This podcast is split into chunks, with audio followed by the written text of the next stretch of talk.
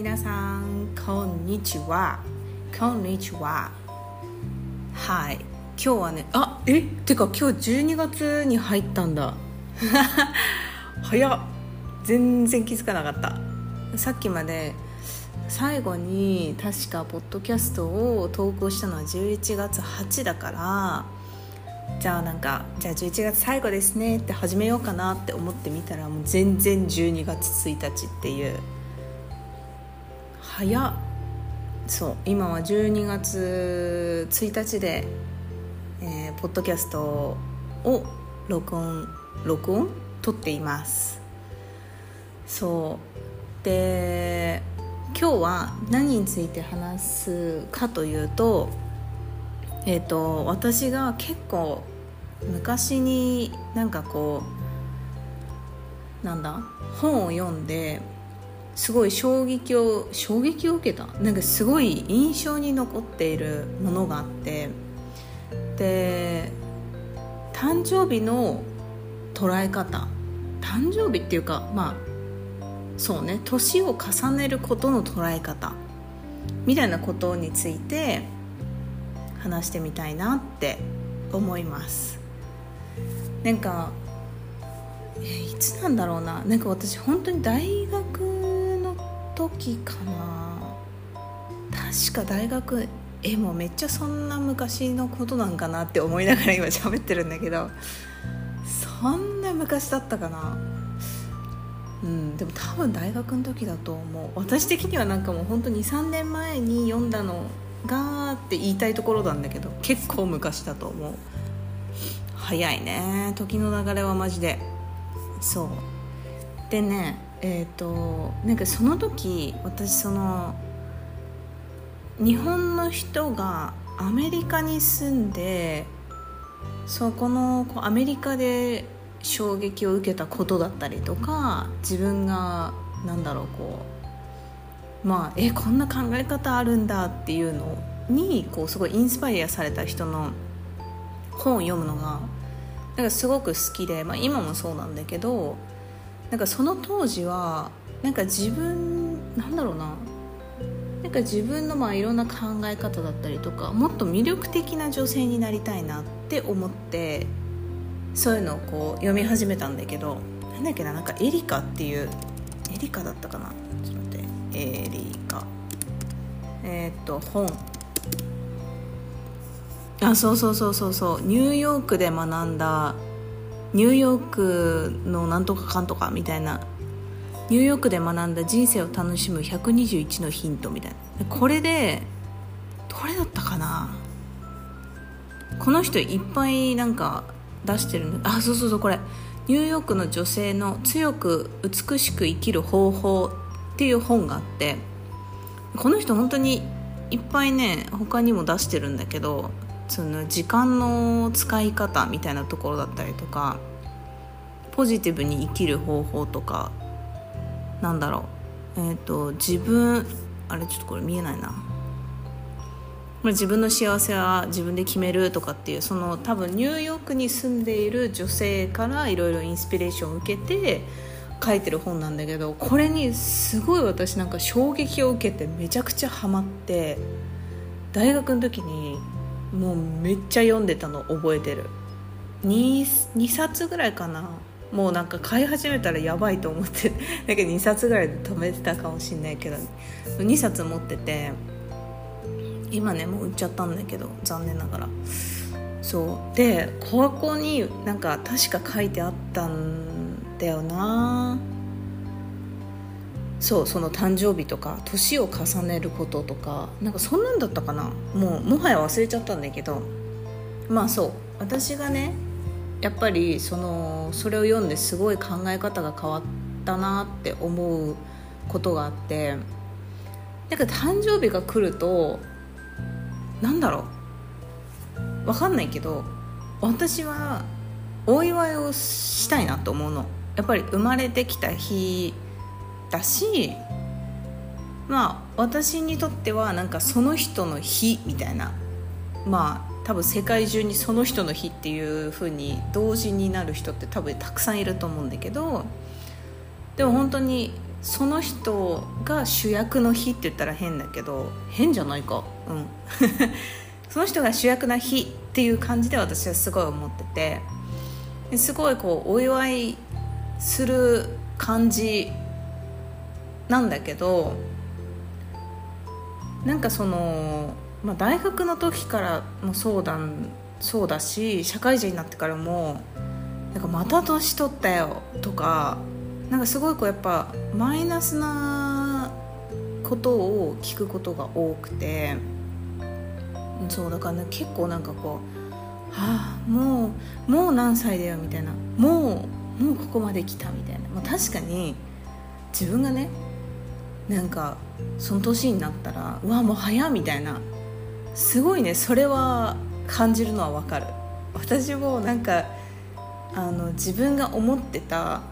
20代後半ってこういうこういう人たちだよねってこう大学の時とかなんか高校の時に思ってたなんか20代後半の人ってなんかすごい人だと思ってもうなんかビジネスも自分でやってもうなんかもうバリカリばもう言えてないし。やばい。久しぶりにやったから。そうなんかこうバリキャリですみたいな。もういけてます。もうガンガンなんだろう。うん結婚して子供いてあとなんだ？家もあってみたいな。まあ本当にあるあるの考え方だよね。なんかそういうのがすごいあったんだけど自分がその後半に近づくとかもなってってそこを過ごしている時にあれ？みたいな。意外とこんなもんで25入る？とか意外とこんなもんで28になっちゃう？みたいな。えこれいいいの？28になってみたいな。25歳ってえもう来ちゃうけど？みたいな。そういうのはすごい今まであってなんかそのそういう意味でえもうこんな年齢になるっていうのはあのまあ全然私もなんだろうあの思うようなことだからねそれはこうみんなが感じるんだろうなと思うけどなんかそこになんかああもうこんな過ぎちゃったからなんかなんだろうマイナスな感情が入ってくるってすごいもったいないなと思ってなんだろう昔みたい昔は体力もあったしとかなんだろうなんだろうな。よくねディズニーにって思うのがマジで疲れる。これ本当にすごいなと思って学生の時なんてさもうもう一日中歩き回ってそれこそ何歩歩いたかも分かんないけども多分2万歩ぐらい普通に余裕で歩いてもうなんかもう写真写真写真みたいなもうあれも乗ってこれも乗ってもう全然まだ乗りたいないみたいなもうこれ10回乗りたいみたいなすごいそういうもうエネルギーに満ち溢れたのがだんだん20代後半になると一旦座ろうかみたいな。一旦座ってちょっとあったかいもの飲むみたいな。でこうそのなんだろうなんかレストランにこう座ってディズニーの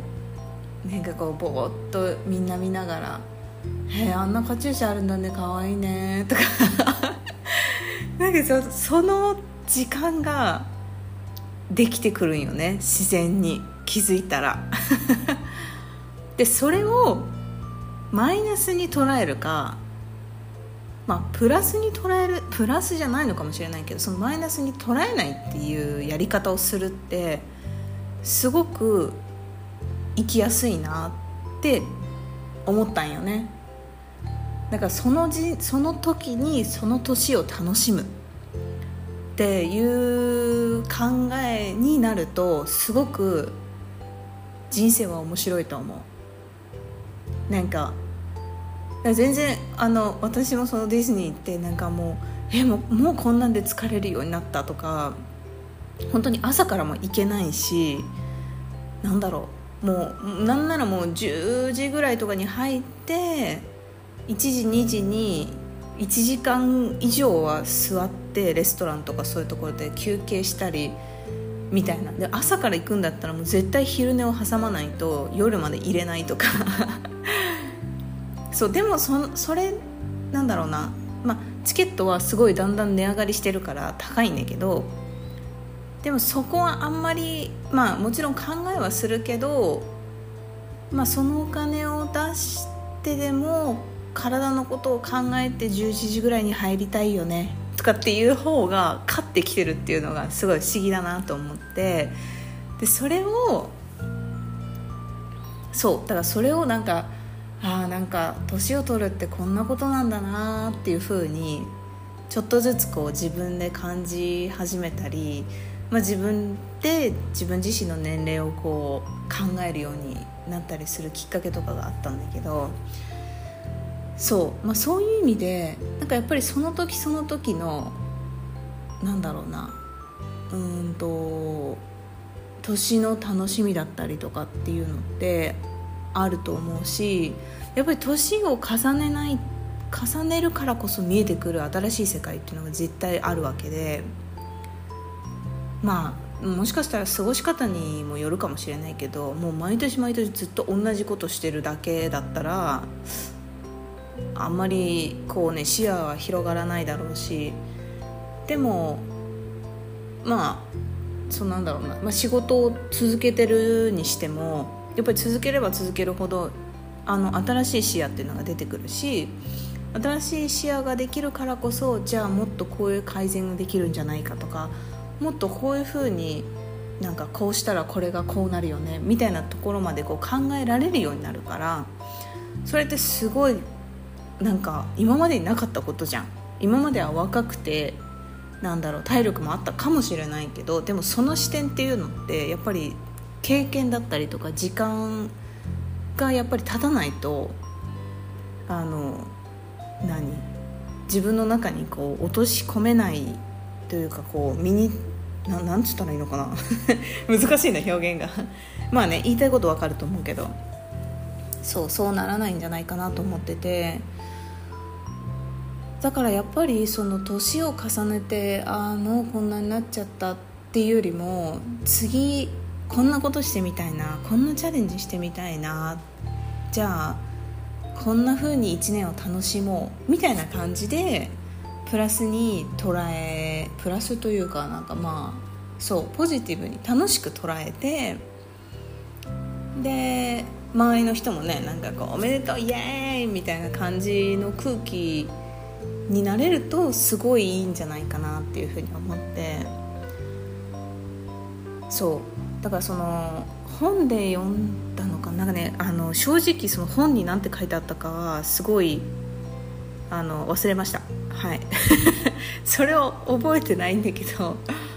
なんかそういう年のあれが書いてあった気がするんだよね。そう。でやっぱりなんかなんだろう。数字がこうでもあそうそれで思い出して思い出した。なんか書いてあったのがそこに書いてあったのかな？ネットで調べたんかな？ダメだな。もう曖昧になってる記憶が。なんかその年を重ねる年のその数がどんどんこう増えていくっていうのもなんか全部あ違うわこれはねなんかセルフラブとかについてあの話している人から聞いたなんかね YouTube か Instagram で見たんだけどなんかその数を決めてるもうそもそも時間を決めたのって人間であって1年がありますと365日ですとで1日24時間でみたいな。でそういうところってこう決められているわけだからただのまあ年齢とかもただの数字でしかなくてねそれがまあもちろん仕事によってはこう影響したりするだろうし影響がするところもあるかもしれないけどまあでもシンプルに考えてみんな避けて通れないところだし私永遠の17歳ですって言ってても自分が47になってるんだったらもうそこはもう47っていうふうに自分が認識してえっと、47だからこれをやろうとかじゃなくてただ単に自分がその時何をやりたいかっていうのを考えればいいと思う。で誕生日はもう本当に楽しく過ごしてイエーイみたいな。すげえもう48まで来たみたいな。もはやそこまで生きれてるってことをすごいって思った方がいいかもしれないね。だってやっぱり人間いつ何があるか分かんないし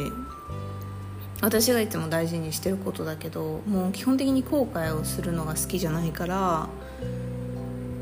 本当になんか今日帰り道なんか歩いてたら車にひかれてもう一瞬でいなくなるかもしれないみたいな。そうなった時にちゃんと周りの人に周りの人が悲しんだりなんかこうまあもちろん悲しむのかもしれないけどでも何ていうのその時こう伝えておけばよかったなとか、まあ、仮に自分がなんかあの大変になってもうお話できなくなったってなった時にこの言葉をもっとたくさんなんか大切な人に言っとけばよかったなっていうふうに絶対なりたくないからだからそう考えた時にやっぱり何事もなく自分がその年を迎えたっていうのってすごい素晴らしいことだと思ってて。だからねそういうふうにこう捉えられるとなんか本当にもうああもうありがとうみたいな。まあ日本の友達が多いからもちろんそのそっちのなんだろうことしか私は分からないんだけどなんかのプレゼントとかもなんかもらったから次じゃあお返しでもらったのがこのものだから同じぐらいのものをお返ししてみたいな。まあその文化があるからあれなんだけどでもそれなんかそこじゃなくてそのプレゼントがどうどうたらこうたらっていうよりも、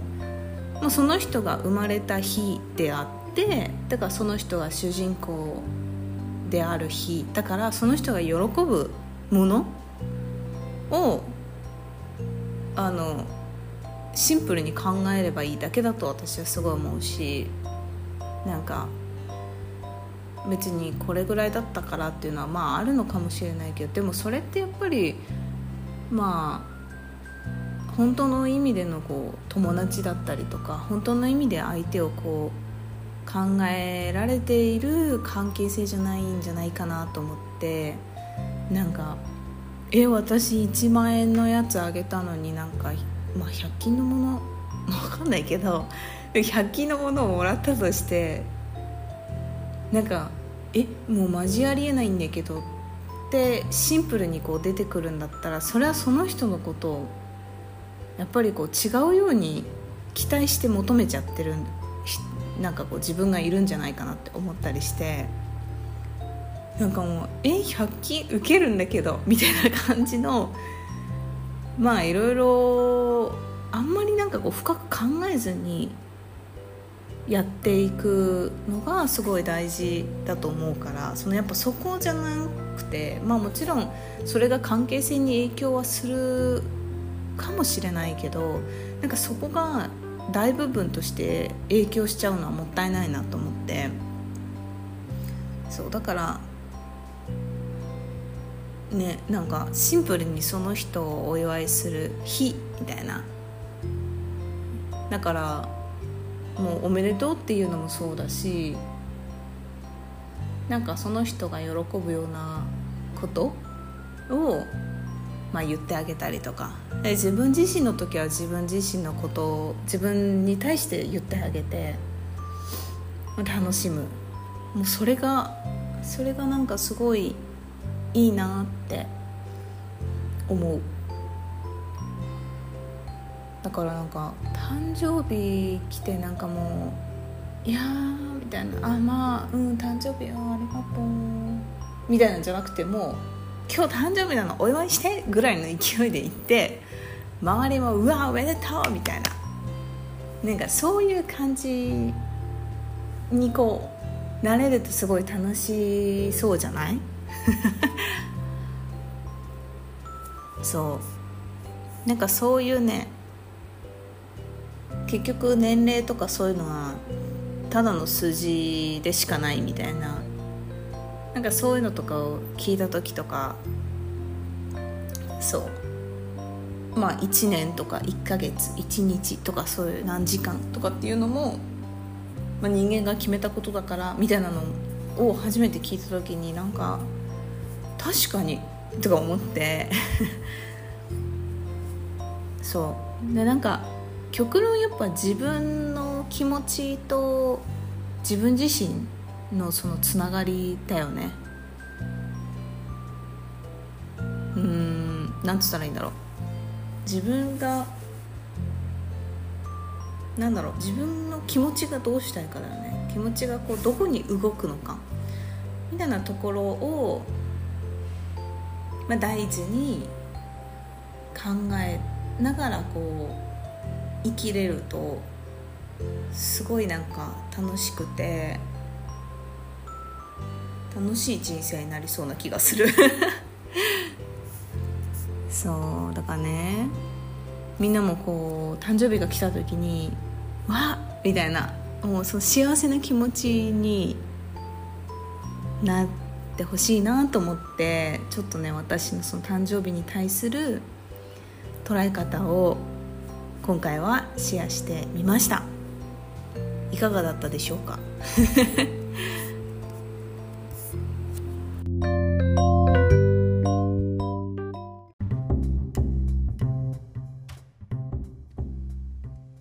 今日もご視聴いただきありがとうございました。また次のエピソードでお会いしましょう。